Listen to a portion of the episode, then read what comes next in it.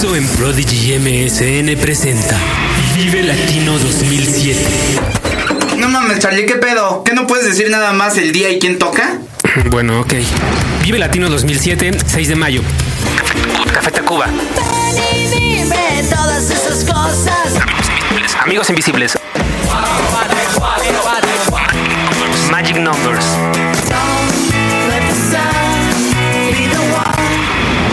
Todavía hay boletos a la venta y todavía tenemos en nuestra sección de promociones. ¿Será cierto que los hombres buscan poder para seducir? ¿Y que las mujeres seducen para llegar al poder? Hoy tenemos al experto en la materia, Edmundo González Yaca, y un Tao con la guía del seductor. Este es el podcast de Fernanda, de Fernanda Tapia. Podcast por Dixo y Prodigy MSN. Mi querido Edmundo, bienvenido. Buenos días, eh, mi estimada Fernanda. Me da mucho gusto estar aquí contigo. Y tardes o noches o a la hora que nos abran, porque es tan seductora la red que ahora, eh, pues, este, es tentador de repente abrirla a deshoras y a ver con qué te encuentras, ¿no? Claro que sí, pero también eh, dicen que cuál es la diferencia entre el amor y la amistad. Y decía Dumas, la amistad es de día, el amor es de noche. Pero a toda hora es buena. Mi querido Edmundo, ¿cómo estás? Qué bueno que escribiste la guía del seductor. ¿Tú crees que se está perdiendo la seducción? ¿O simplemente es otra forma de seducción? Porque a veces el ser directo, pues también seduce, ¿no? Yo creo que sí se está perdiendo el- la seducción por muchísimas razones, eh, Fernanda. Mira, desde la cuestión de tiempo, ahora todo es muy rápido, ah, ahora todo es fast track, ahora es la comida rápida, ahora las pizzas tienen que entregarse rápido. Y la seducción es, es un proceso lento, la seducción es un ritual, entonces necesita un ritmo muy, muy lento. Eh, Lao Tse y Confucio, que se reunían cada 10 años y se decían una frase y luego después iban a pensarla y regresaban. En una ocasión le dice Lao Tse a Confucio, entre tú y yo hay una gran diferencia. Dice, a ti te gusta el rito y a mí me gusta el cordero. Esa era la gran diferencia. ¿Y cuál es aquí, eh, en este símil, eh, en esta frase de, Lao Tse? Es que el, cordero, podríamos decir, es el acto sexual y el rito es, eh, es precisamente la, la seducción. Ahora la gente quiere el cordero, va directamente sobre la sexualidad. Estamos ante una, ante una gran revolución del proceso de la relación entre los hombres y las mujeres. Si el siglo XX se distinguió porque la sexualidad ya no tuvo como consecuencia posible el embarazo vía la pastilla. En el siglo XXI, eh, la gran revolución es que nos estamos saltando la seducción y el amor para la sexualidad. Antes, bueno, el, amor y la amor te llevaba a la sexualidad, el erotismo te llevaba a la sexualidad. Ahora con los problemas, entre otros, de tiempo, pues eh, la seducción evidentemente ha bajado. Hay otras, hay otras razones, eh, Fernanda. Eh, la seducción va ligada a la prohibición, ¿verdad? Yo pude escribir eh, guía del seductor gracias a que soy queretano, ¿no? Entonces, eh, esto ya me, me- me- me- coloca en un número de, prohibiciones eh, muy grandes. Y, y la seducción está ligada precisamente a la, a- a la prohibición, a los principios religiosos. Voy a aclarar que la guía del seductor no es de esos libros de eh, cómo cruzar el pantano sin mancharte las alas. No, no, no, es una novela muy entretenida eh, y muy inquietante.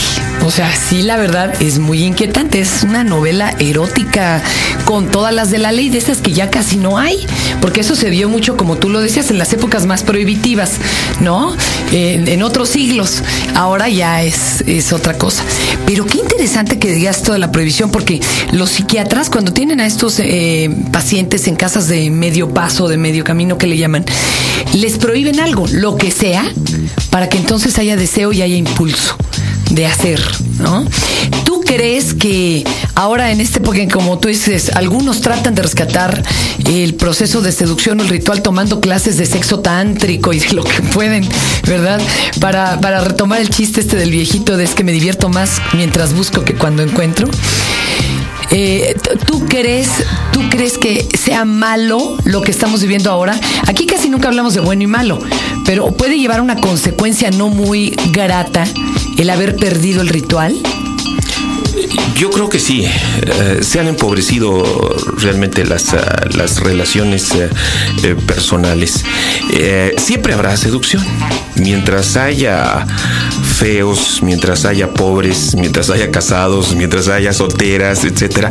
O sea, el, proceso de seducción implica un cambio de ruta un romper los valores del otro, ¿no? O sea, es- una situación extraordinaria y antes uno de los elementos o de los obstáculos de esa situación extraordinaria de la sexualidad era precisamente los principios religiosos.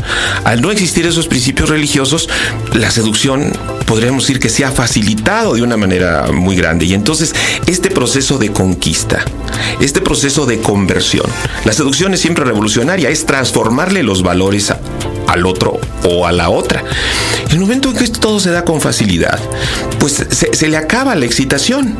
Decía Nandino, un acto sexual en el que no esté el diablo es un masaje con hielo. Ah, ¿verdad? Entonces, eh, eh, definitivamente el diablo, definitivamente la prohibición, definitivamente el pecado, era un estimulante precisamente a, a- a este intento de desviar los valores del seductor o de, de la, de la seducida vía el seductor. Siempre existirá, evidentemente, pero eh, en estas circunstancias donde la facilidad es muy grande, el hartazgo también es muy grande y entonces la, la- la seducción ha venido a minimizarse auténticamente. ¿será por eso que hay cada vez más vacío después de este tipo de relaciones más rápidas? Claro, por supuesto que este tipo de relaciones eh, son más rápidos. Entre aquí viene otra causa eh, y que es la falta de involucramiento, la falta de compromiso.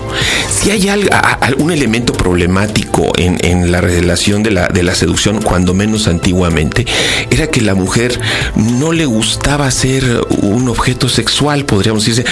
No quiero ser, y la pregunta era así como la canción, soy una aventura más para ti. O sea, siempre la mujer vivía bajo esa angustia, ¿no? Entonces, siempre el deseo de ser trascendente la, la mujer en, en el proceso de la seducción y el hombre tenía la obligación de decirle que aquello era una experiencia inusitada, Única. única, extraordinaria y quién sabe qué le estaba Pero pasando. no era cierto, ¿eh? Nunca era, digo, del 99.9% de las ocasiones no. Bueno, claro, ah, dice, O, o era cierto, pero en ese instante. Dice, eh, eh, dice uno, un hombre maduro, dice, ¿por qué los hombres maduros somos más seductores eh, que los jóvenes? Dice, porque los jóvenes no le dicen a las seducidas lo que ellas quieren escuchar y los maduros ya sabemos lo que ellas quieren y nosotros lo sabemos inventar, ¿no? Entonces, evidentemente, sí, sí, sí hay un proceso, hay un proceso de, de- de- de manipulación muy grande en el proceso de la seducción. Oye, en tu novela hay una chamaca que uno pensaría que es la víctima, seducida por un señor de estos viejos rabo verde mañoso. Ecológico, ecológico.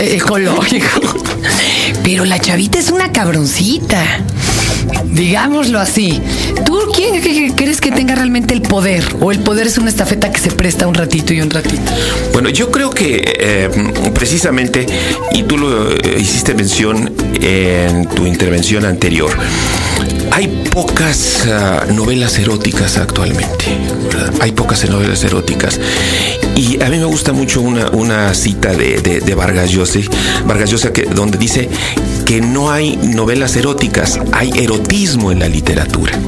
Es decir, ya cuando el propósito absoluto es la sexualidad, ¿no? Entonces eh, se pierde, se empobrece también A la comprar los literatura. de Javier Hollander a comprar nada más, ¿no? Entonces, en la medida en que un libro agrega elementos mayores al- al- a lo que es el propósito de todo esto, ¿verdad? Que es precisamente la, la- sexualidad. En esa medida se enriquece el libro. Cuando, tú, tú decías ahorita, hace unos momentos, por eso hay ese vacío. Efectivamente, cuando la sexualidad no tiene como elemento previo el erotismo, la seducción, el romanticismo y todo eso, lo efímero de los orgasmo acaba en un vacío. O sea, para que el orgasmo se prolongue, para que auténticamente te haga sentirse pleno, lleno, absoluto, es porque tiene que existir este, este ritual anterior, ¿no? Entonces, eh, por eso es que hay pocos libros eh, eróticos actualmente porque lo que vende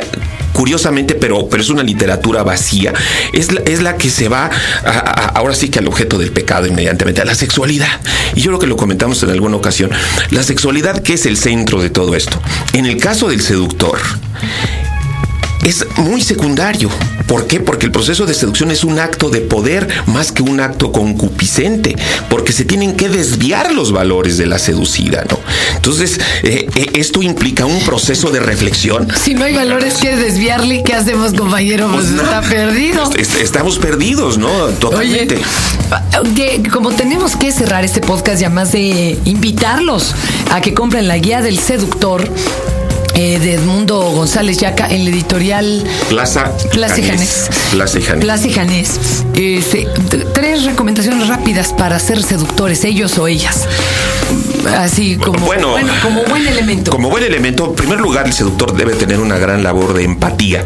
Curiosamente, es, es un egoísta extraordinario, es un narcisista terrible. Por eso es que la, la seducción es, podríamos decir, que la culminación de las relaciones humanas, porque es la dialéctica de todo.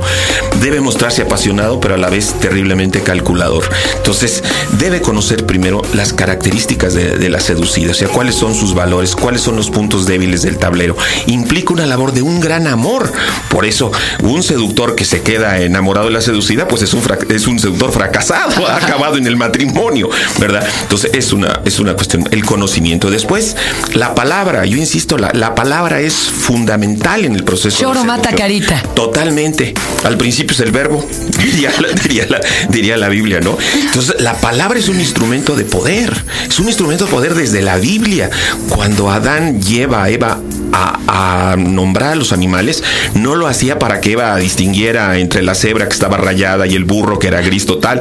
Lo hacía porque en el momento de nombrar se apoderaba de, los animales. Entonces, con la palabra auténticamente te llegas a, a- llegas a dominar el alma y ya después dominas el cuerpo. Y el tercer elemento es el sentido del humor.